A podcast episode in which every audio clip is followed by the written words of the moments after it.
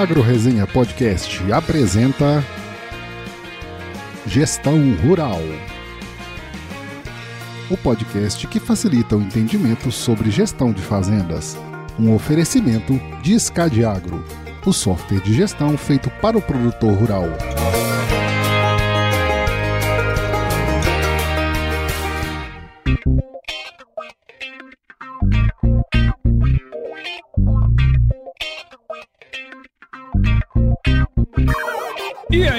Pessoa? Estamos começando mais um episódio dessa série sobre gestão rural, que é um tema tão importante para o avanço sustentável do nosso agronegócio, sempre com os meus parceiros aqui da Scad Agro, que a gente vai compartilhar, além de boas histórias, muito conhecimento sobre gestão de propriedades rurais. Então se prepare que a partir de agora o seu tempo vai passar com muito mais conteúdo. Nós temos um convidado essa semana aqui, uma grande convidada, mas antes eu quero falar com vocês. Como é que vocês estão aí, ô Gabriel e Jonas? Como é que tá no Rio Grande aí, cara? Chuva, chuva japonês, queremos É chuva, chuva. Ah, você quer, né? É, Eu também tem quero. Chuva aí, tem chuva aí, manda pra cá, manda pra cá. Tiver aí, tu manda. Inclusive, a nossa convidada vai querer também. Ah, é? Ela quer chuva, tenho certeza. Ela- certeza. Aqui em Cuiabá choveu hoje, viu? Mas assim, não foi tão bom, não. Amém. E também Cuiabá não adianta nada chover, né? Porque aqui não Foi produz só- porra nenhuma, então É, é quente igual, né? Então, não tem problema nenhum. Não chega no chão, né? Não chega no chão, não produz. Não, mas a tua horta pelo menos não molhou. Não, hoje à tarde não molhei. Molhei cedo. Molhei cedo.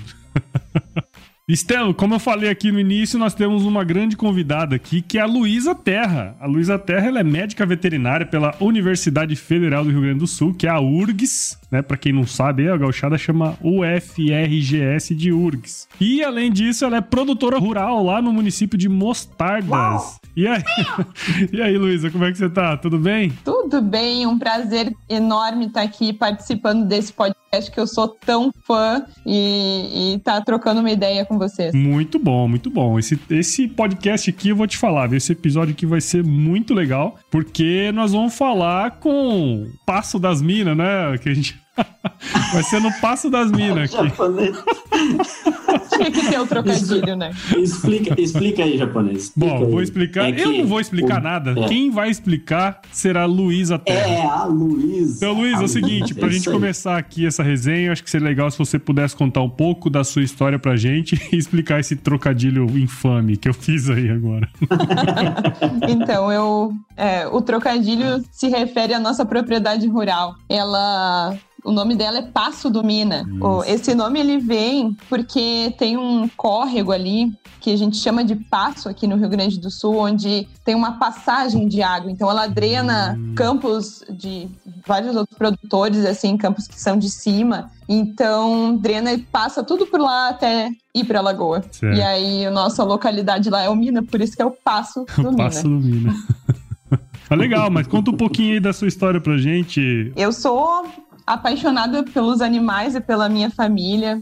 Na, acompanhando a atividade da fazenda desde muito pequena. É, a gente ia para a fazenda. O que eu mais participava assim era na lida com o gado. E aí acabou que com essa função assim, de desde muito pequena eu adorava andar a cavalo e buscar os animais é, junto com o meu pai, com a minha irmã. A gente participava ativamente de tudo que acontecia, então acabou juntando é, dois, dois amores, assim, que é a, a minha família e, e o amor pelos animais, e eu vi na pecuária uma forma de, de unir útil ao agradável, vamos Legal. dizer. E então decidi fazer veterinária, né? Que desde pequena eu sempre disse que ia fazer e fui a criança teimosa que decidiu que ia levar aquilo ali até o fim. Legal. Eu me formei em 2018 eh, pela URGS, aqui, como dizem os gaúchos.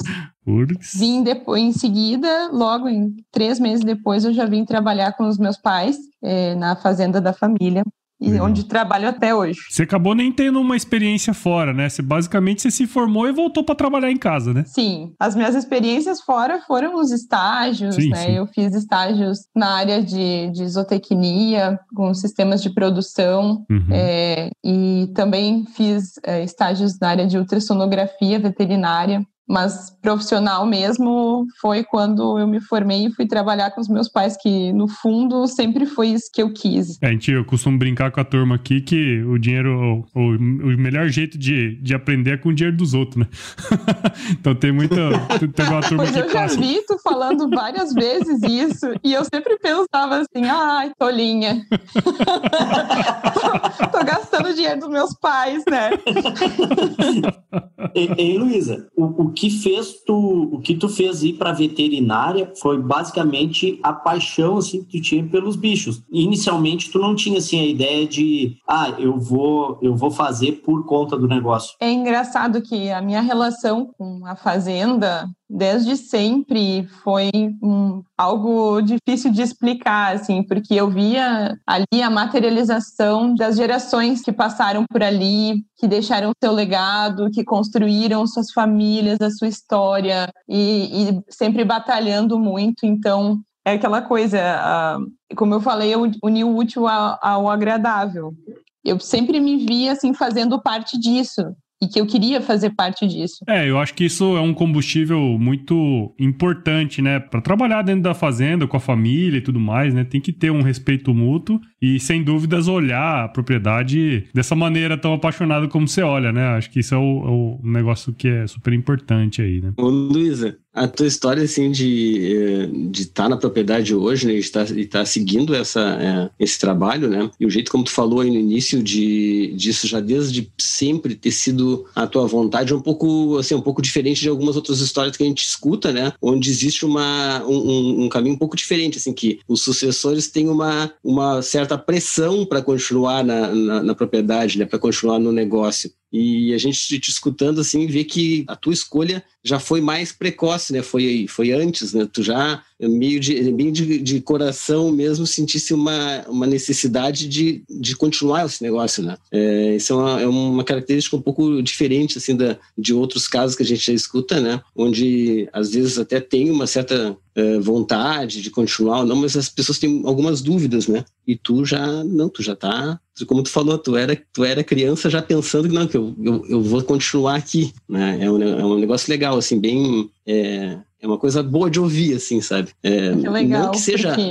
a, a única escolha ou a única maneira, mas é assim, mas é, é legal. E tu sabe que uma coisa curiosa é que os meus pais, eles nunca fizeram pressão tanto para mim quanto para minha irmã para a gente seguir no negócio. A minha irmã, ela sempre foi mais urbana, assim, e ela sempre gostou, assim, mais da, da, vida urbana, não se identificava tanto quanto eu, assim, com, com essas questões da vida de fora, e fez direito, é, fez a carreira dela no, como advogada, mas eu sempre quis mesmo voltar e trabalhar com os meus pais. É, o, o, Luiz, assim, você nem comentou na sua fala aí antes, mas hoje você tá à frente da gestão administrativa aí junto com a sua mãe, né? E também cuida das questões relacionadas à pecuária, né? Mas assim, a gente falou aqui que você, depois que se formou, você foi pra, pra, pra fazenda, mas eu queria que você pudesse, se você pudesse explorar um pouco como é que foi o seu início na fazenda, né? É, o início acho que para ninguém é fácil, né?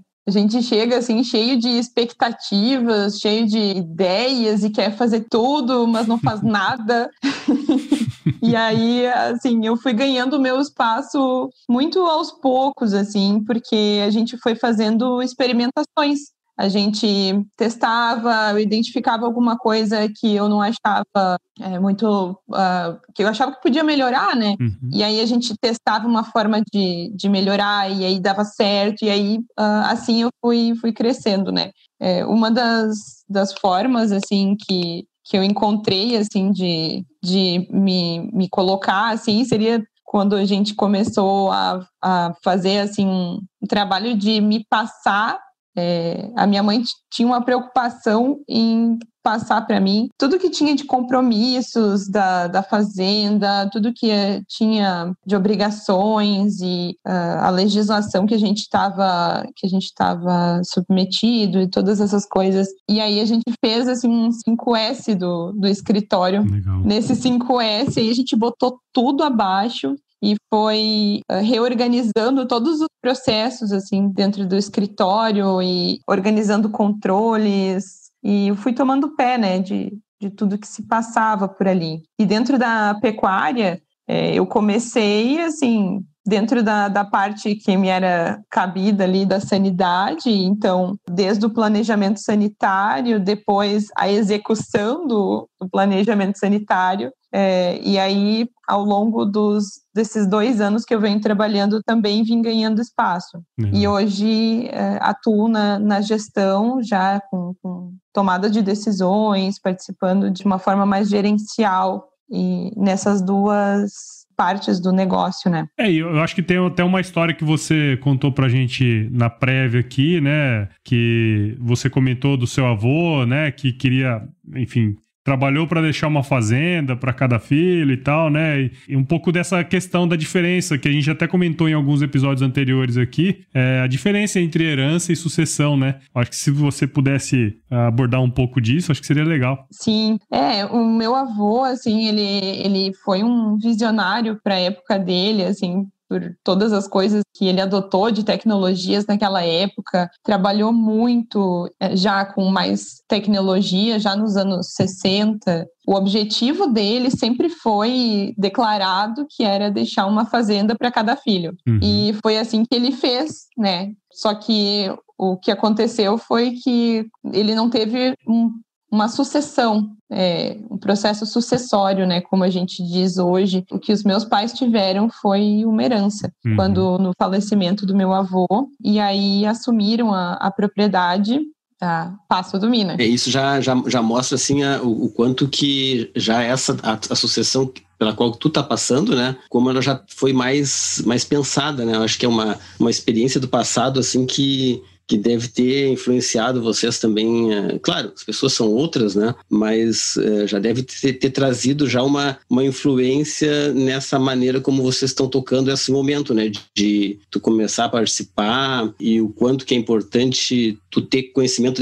da história toda, né? Esse, é, achei muito legal essa, essa parte aí do, do botar tudo abaixo, porque eu imagino que também deve ter sido um momento em que tu, que a tua mãe acabou te passando, né? Toda a experiência dela das coisas que vocês foram mexendo, né? Das coisas que vocês foram recordando quando estavam fazendo isso, é, de quantas coisas ela, ela fez e quantas ela tentou fazer e não deram certo, quantas que tu já fosse visualizando que tu podia fazer diferente, né? É uma assim, uma maneira que pode parecer meio simples. Não, foi uma organização simples, né? Mas eu acredito que deva ter trazido muito mais que uma simples organização, né? Deve ter também ajudado muito nesse processo aí, né? Ah, com certeza foi algo que parece simples, mas foi muito marcante, assim, para nós, porque foi naquele momento que, que ela, que ela, que a gente deu um, um passo na sucessão, né? É, como tu falou, assim, o, o, fato de eles não terem tido sucessão e eu sempre manifestando, né, a minha vontade de trabalhar com eles no futuro,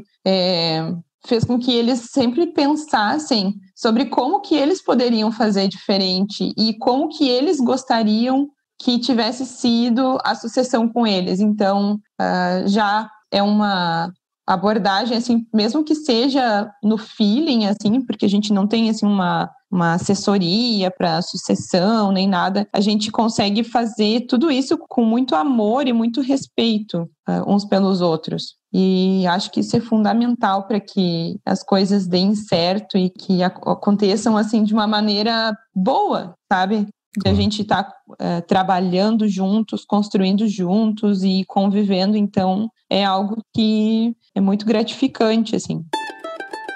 Gestão Rural, o podcast que facilita o entendimento sobre gestão de fazendas. Você comentou que quando você chegou, você conversou com sua mãe, sua mãe teve esse cuidado de tentar passar para você todas essas questões relacionadas à parte da gestão, né? Pensando nesse assunto específico, da gestão, quais foram os principais desafios que você sentiu nesse processo, né? E que você trabalhou para estar tá onde está hoje? A gente trabalha numa propriedade que ela é familiar. Assim, o modelo que os meus pais pensaram de trabalho envolve que a gente tenha poucos funcionários que sejam bem remunerados e que a gente está, então, muito dentro do operacional, assim, a gente trabalha com mais tecnologias e tudo. Mas isso nos deixa muito ocupados, assim. então, eu via que a gente precisava de algo que fosse simples, que fosse rápido, que fosse integrado. é, nessa parte da, da gestão, a gente tinha, a minha mãe tinha muitos controles mas era uma planilha de Excel aqui, um, uma outra planilha que estava num pendrive, outras coisas eram feitas à mão. É, imagina que o fluxo de caixa era feito assim no papel, lápis, assim, ela colava na, na parede do escritório ali.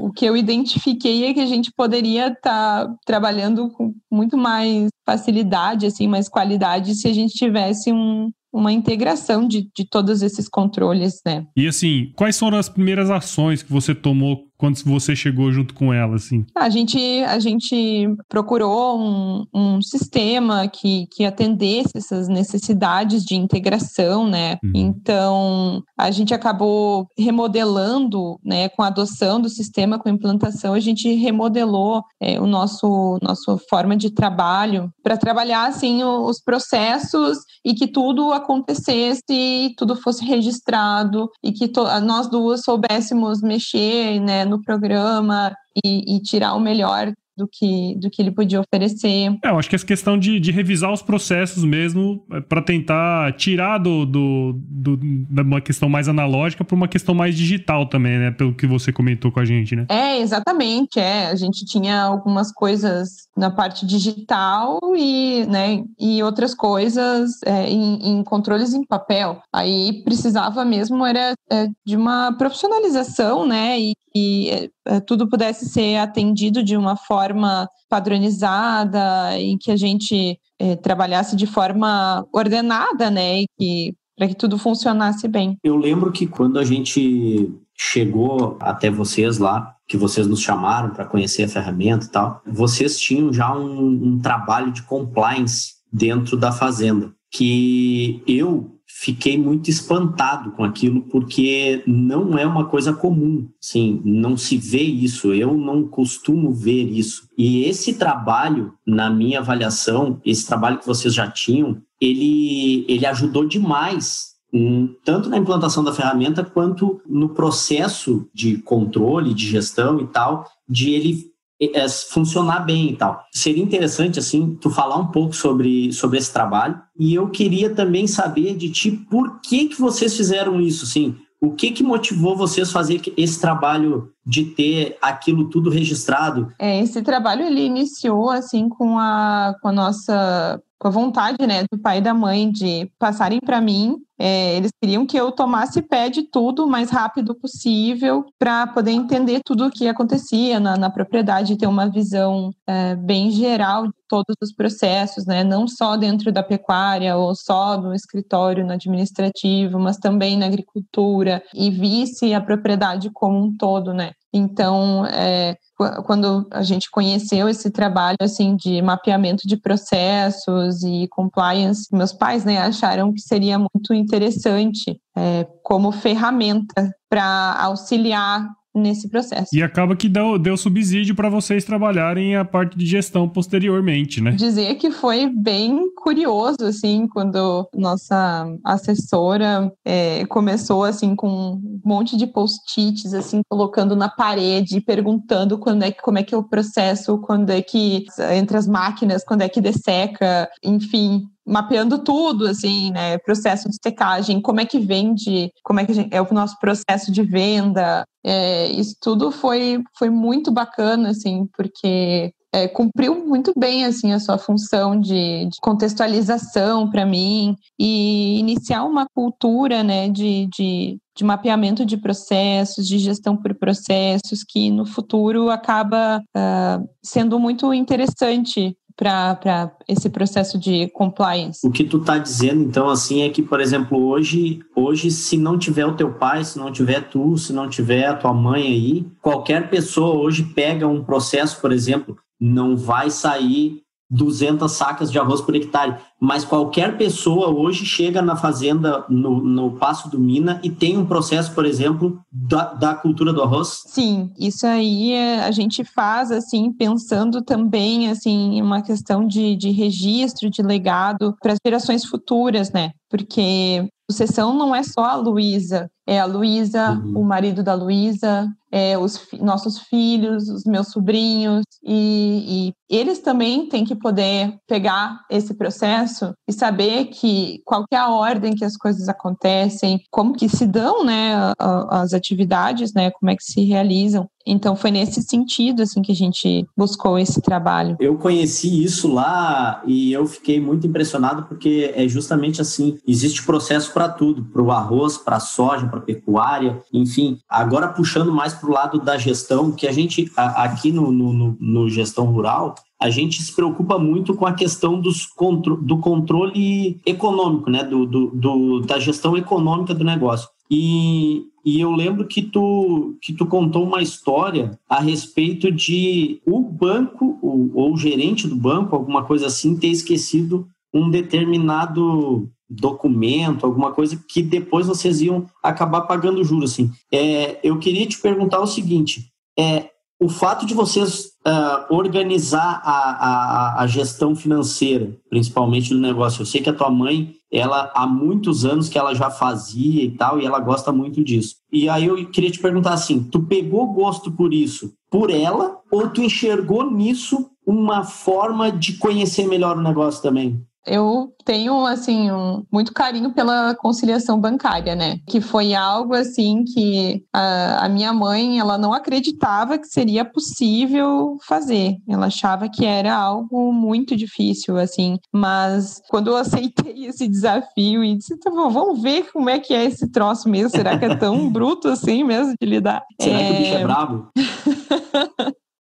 Vamos domar esse aí. Uhum. Eu comecei a, a, a, ver que aquilo ali tinha fundamento mesmo, que aquilo ali tinha grande valia, assim. A primeira vez que a gente se deu conta, assim, não só eu, mas a minha mãe, assim, se deu conta que, tipo, pô, tá, o negócio tá funcionando, tá, tá valendo, assim, foi nessa aí que tu, que eu contei, assim, que era um pagamento que eu identifiquei dois dias depois, assim, é, que deveria ter sido feito, porque eu tava lá com tudo lançado e, e na hora de fazer a conciliação, cadê pagamento? Eu achei, assim, aquilo, assim, uma prova viva de que de que faz mesmo diferença, assim, e que a gente tem que ter um controle, assim, não para olhar para o passado, mas para também estar tá olhando o presente e o futuro da gestão financeira. É, e quando tu falou em fluxo de caixa ali, né, o fluxo de caixa é justamente isso aí, né, é tu olhar para o futuro e conseguir identificar os gaps que tu vai ter, as oportunidades que tem e como que tu vai conseguir acompanhar aquilo ali. E hoje, Luísa, na gestão do Passo do Mina lá, vocês têm,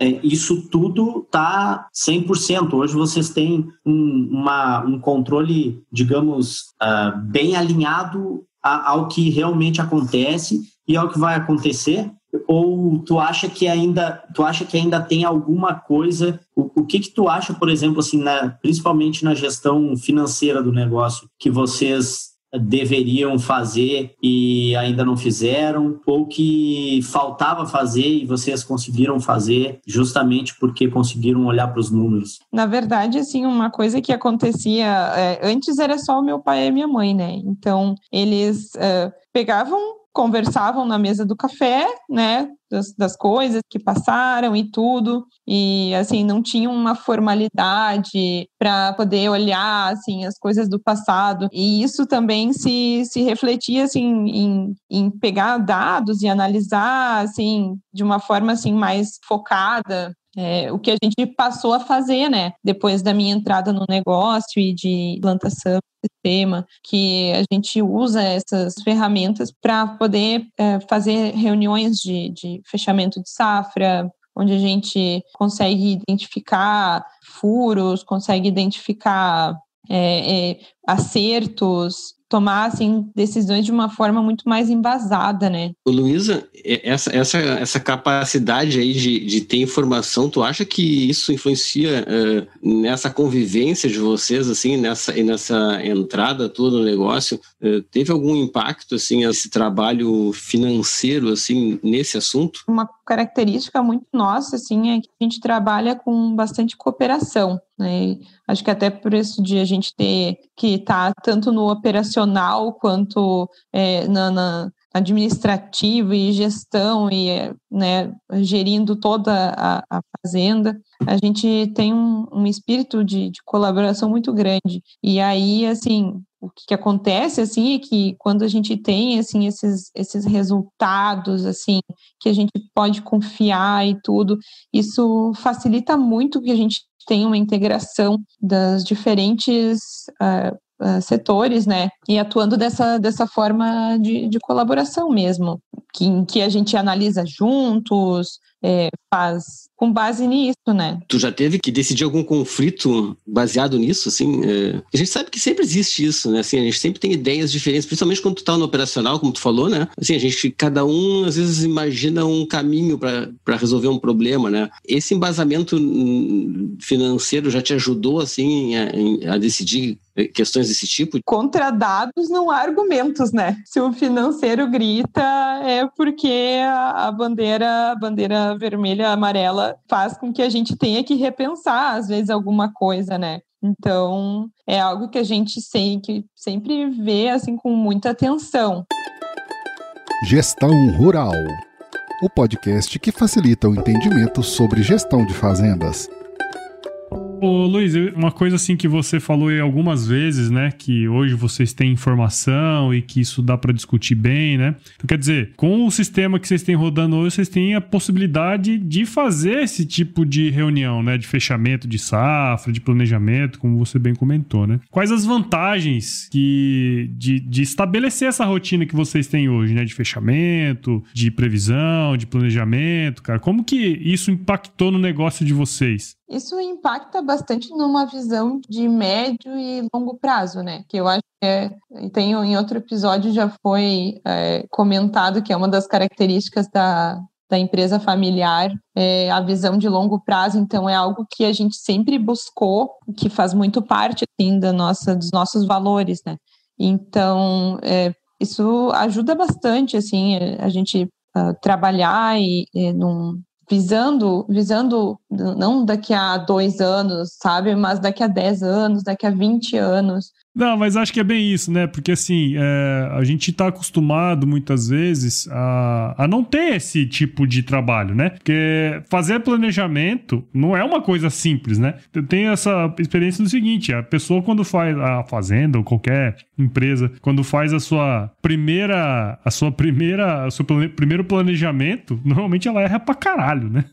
e isso vai sendo azeitado ao longo do, do tempo, né? Eu acredito que hoje vocês já devem ter uma uma, noção muito melhor de como planejar, da, das ações que vocês vão tomar ao longo do ano para cumprir aquele planejado, né? Com certeza. Isso aí, assim, no, nas nossas reuniões, assim, é que o tempo é muito grande, né, entre uma uhum. safra e outra. E aí, assim, tu faz um planejamento que vai ser, assim, para os próximos seis meses, que vai ser o teu próximo ano. E aí, assim, nesses dois anos que eu estou na fazenda, nesses dois planejamentos que eu, que eu participei, eh, a gente já mudou um monte, assim, o formato e vem melhorando, assim, a forma como fazer para que a gente consiga seguir mais assim o planejado e que seja bem condizente com a nossa realidade, né? Que a gente sabe que não é fácil fazer planejamento estratégico uh, porque a gente está num, num, ramo que é a agricultura, então eu, se eu planejo plantar dia 1 de outubro, vem uma chuvarada e impede e aí tu só vai conseguir plantar em 1 de novembro. Então, assim, a gente vai ajustando e definindo prioridades, né, com base de um ano para outro. Tem uma coisa que eu já conversei com a Luísa e a Luísa me comentou que como ela é ouvinte assíduo aqui, ela escutou um negócio que deixou ela muito é, impactada. E esse ano, eu acho que eles, inclusive, é, tomaram algumas ações em relação a isso. Eu queria que ela contasse, assim, sobre a questão de... Que a gente conversou aqui com o Antônio da Luz, é, e a Luísa me contou uma, uma, história muito boa sobre isso aí, Luísa. É, compartilha aí, Luísa, para ver se a gente consegue é, incentivar mais produtores a tomar o mesmo exemplo, assim, e agir da mesma forma como vocês buscaram agir, né? Porque isso aí não é uma coisa que se decide fazer, isso aí é uma coisa que se busca fazer e, e eu queria que tu contasse, assim, isso aí um pouco para nós. Foi o episódio com o Antônio da Luz em que estava analisando as, as perspectivas é, é, do agro e como que funcionavam as empresas familiares, assim, com a gestão financeira, como que o produtor rural geralmente se, se comportava quando momentos de que tinha mais disponibilidade de recursos ou os que tinham menos, né? E eu ouvindo aquele, aquele episódio, acendeu muitas luzes assim na minha cabeça de coisas que a gente já vinha conversando em casa e que a gente teve assim uma ratificação de tudo aquilo que a gente é, imaginava que deveria ser, assim como deveria ser. O modelo, por exemplo, de, de custeio agrícola, ele, ele vem mudando muito ao longo dos anos, né? E hoje estava se tornando um peso enorme para o nosso financeiro, assim, a gente conseguia identificar que ao invés, quando a gente contratava um, um juro de 6%, a gente estava pagando um juro de 13%, né? Que é muito, muito maior, assim. É, coisas que a gente não, não tem nenhuma explicação para isso assim, como isso vem acontecendo ao longo dos anos, assim, vem sempre acendendo essa luz, sabe? A gente tem que sair disso, já não está na hora, já não, de repente não está mais sendo um bom negócio, né? É engraçado que aquele episódio, assim, ele fechou tudo o que a gente já, já vinha pensando, assim, então já estava com esse. Foi antes da subida do preço das commodities, assim, essa violenta que teve agora no, no final do ano, assim. E aí a gente decidiu, assim, que, bah, com o, aumentando o preço do, do, arroz, da soja, a gente vai conseguir sair fora desse custeio e um movimento que já vinha sendo feito assim há mais tempo, né? De é, é, que nem assim um é, a gente é, vai saindo aos poucos, né? Vai pegando cada vez menos recursos para uhum. poder uhum. Sair, né? Disso, assim. Não é uma coisa fácil, não é algo que se faz de um ano para o outro, mas foi o empurrão assim que faltava para a gente conseguir sair dessa roda aí do, do custeio agrícola. O episódio também veio assim para nos nos certificar de que realmente aquilo ali tinha tinha futuro, assim, tinha fundamento. E, e é interessante ver como é, o podcast tem essa, essa penetração, né? Essa, essa possibilidade de mudar como a gente enxerga as coisas, né? E fico muito feliz que vocês tenham é, pensado nisso e batido o martelo, né, para alcançar esse objetivo aí, cara. Muito bom isso aí. Parabéns, viu? É, porque quando tem recurso a mais, geralmente o pessoal quer trocar de caminhonete, quer ir viajar para Europa. Nova. Uma Hilux Zero, hã? hã? Ah. Ô, Luísa, é, a gente já está chegando aqui né, no, no final do, do, do, desse episódio, mas eu quero pedir licença aqui pro, pro japonês, que é o nosso host aí. Eu sei que tu é uma mente inquieta aí e tu tá sempre inventando alguma coisa, né? E eu fiquei sabendo aí que tu tá fazendo um, um novo empreendimento na área rural aí, no, no meio, na fazenda de vocês, né? E aí eu queria pagar a tua participação aqui, te dando um espaço para tu falar sobre isso, até porque é algo que é, valoriza bastante a região, né? Porque é algo que, que vai trazer uh, um, um benefício muito grande para a região onde vocês estão aí, que é uma região é, bastante tradicional do litoral norte gaúcho. Fala para nós aí qual é o teu projeto novo aí. Eu, eu estou realmente muito inconformada assim com as coisas. É. Eu não conseguia entender como é que a, a nossa ovinocultura assim tinha assim um desempenho tão baixo aqui, sendo que é uma região muito propícia para a produção de, de ovinos. É algo socialmente muito bacana, porque dá, dá, dá vez ao pequeno produtor também é, tanto ao pequeno, médio, grande, e algo tão pouco valorizado, né? É, tão pouco que era a nossa ovinocultura lá na propriedade. É, nós tínhamos assim um, nós temos ainda né, um rebanho pequeno mas é, eu percebi que através assim de, de, um, de um trabalho de, de, de industrialização poderia estar agregando valor nessa produção que, que apesar de pequena é, poderia ter um, um, bom valor agregado, assim. E a gente sofre muito aqui com a questão do abate clandestino, que o pessoal, assim, como é uma coisa, assim, que, que é muito usual, é muito cultural aqui, o pessoal abate em casa os ovinos e, e acaba comercializando, assim, de maneira informal. E eu decidi que eu iria buscar uma forma de abater os nossos ovinos de uma de uma maneira é, legalizada e, e, formal. Aí busquei, então, a parceria com um frigorífico aqui é, da região de, de, da Grande Porto Alegre e estou lançando aí a, a, minha marca de carne ovina com cortes nobres é, para tentar buscar aí uma, uma valorização do produto que é tão nobre, mas tão maltratado, assim, né? Conta o nome e a história do nome aí, Luísa. nome e a história do nome. Não, o que que acontece? É, tem trocadilho aí também. Aqui na nossa região, é uma região litorânea, né? É sabido, assim, é de, de sabedoria uh, comum, assim, de que os cordeiros que pastam o, o pasto com que recebe a, a, o vento da maresia é, teria um, um, um salitre na, na, nessa pastagem. Isso produziria um cordeiro com uma, um sabor diferenciado e com uma qualidade de carne é, superior.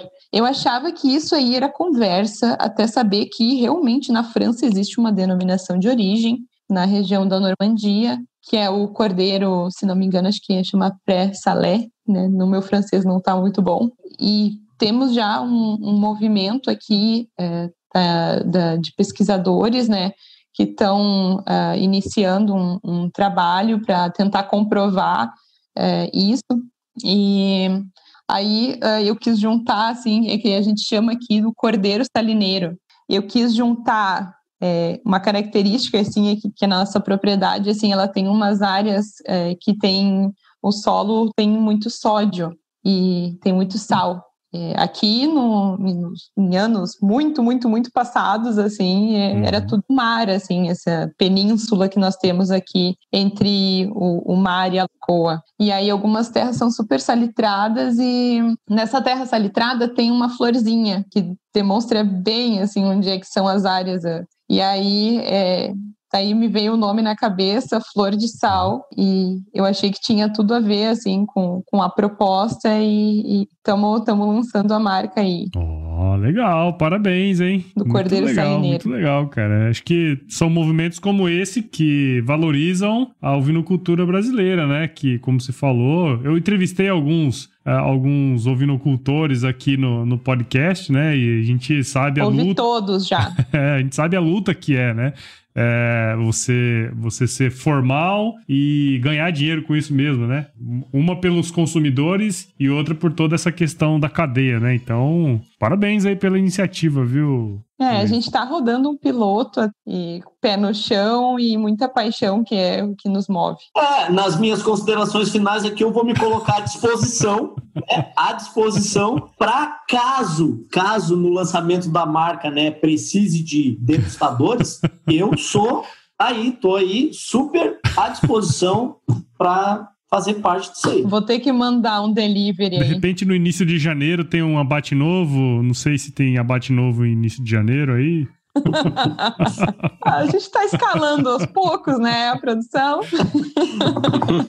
ainda, ainda bem que a gente já conhece a Luísa, hein, cara. Daqui uns anos não vai ser fácil estar na agenda do telefone dela, hein. Ainda bem que nós gravamos agora. é, agora ainda bem que nós entramos agora.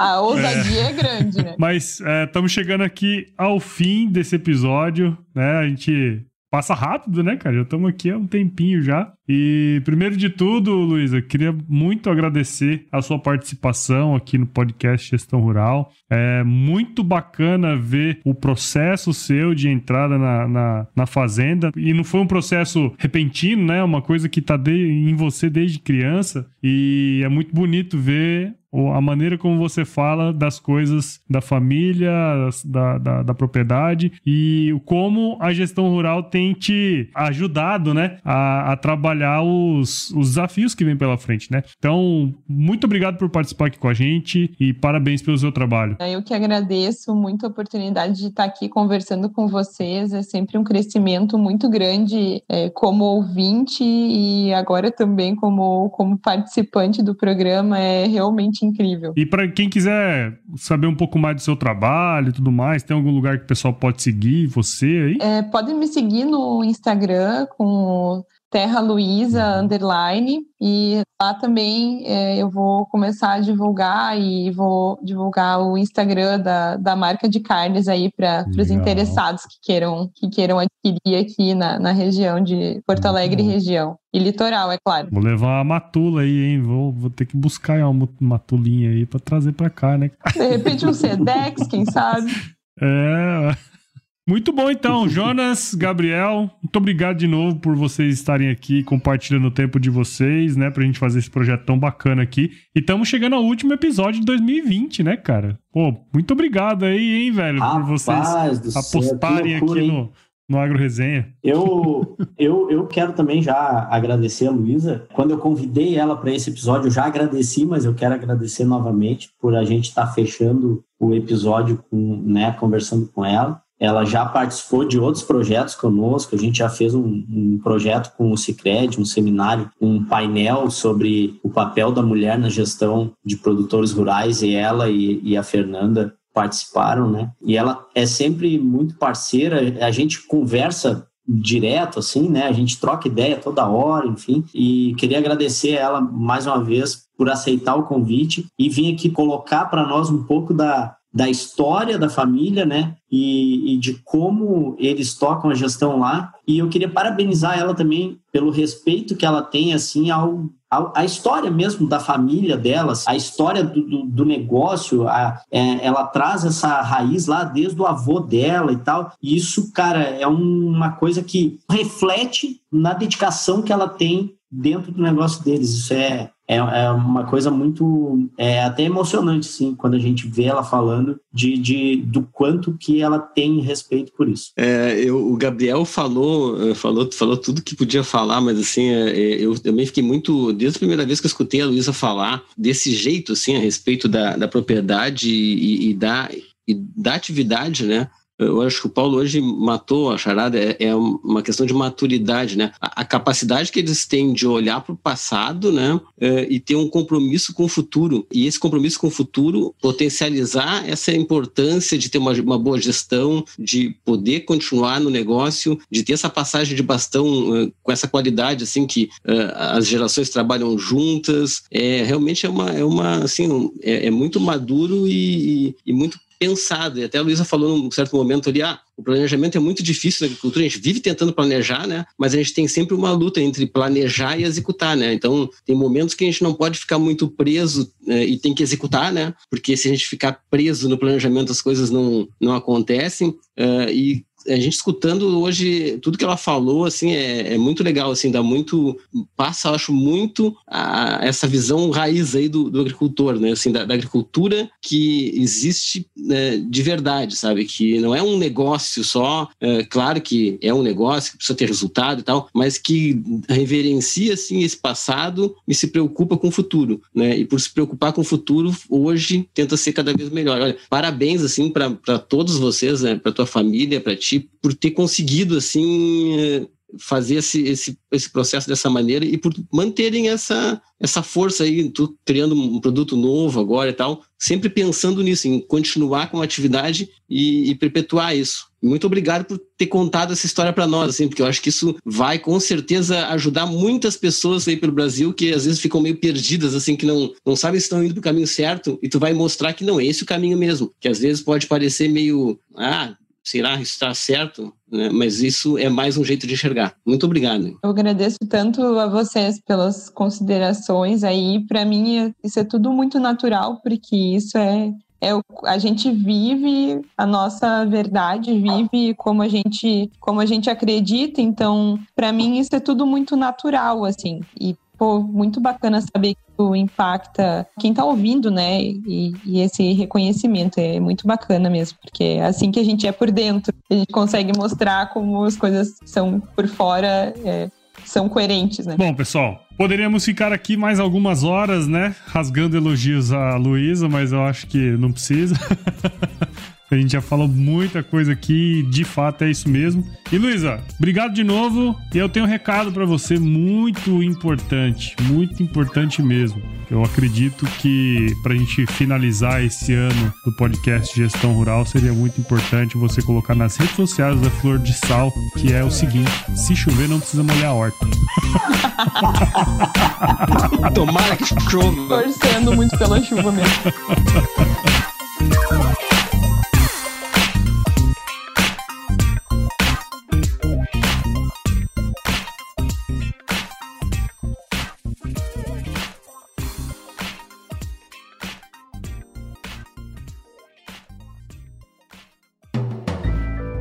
mais um produto com a edição Senhor A.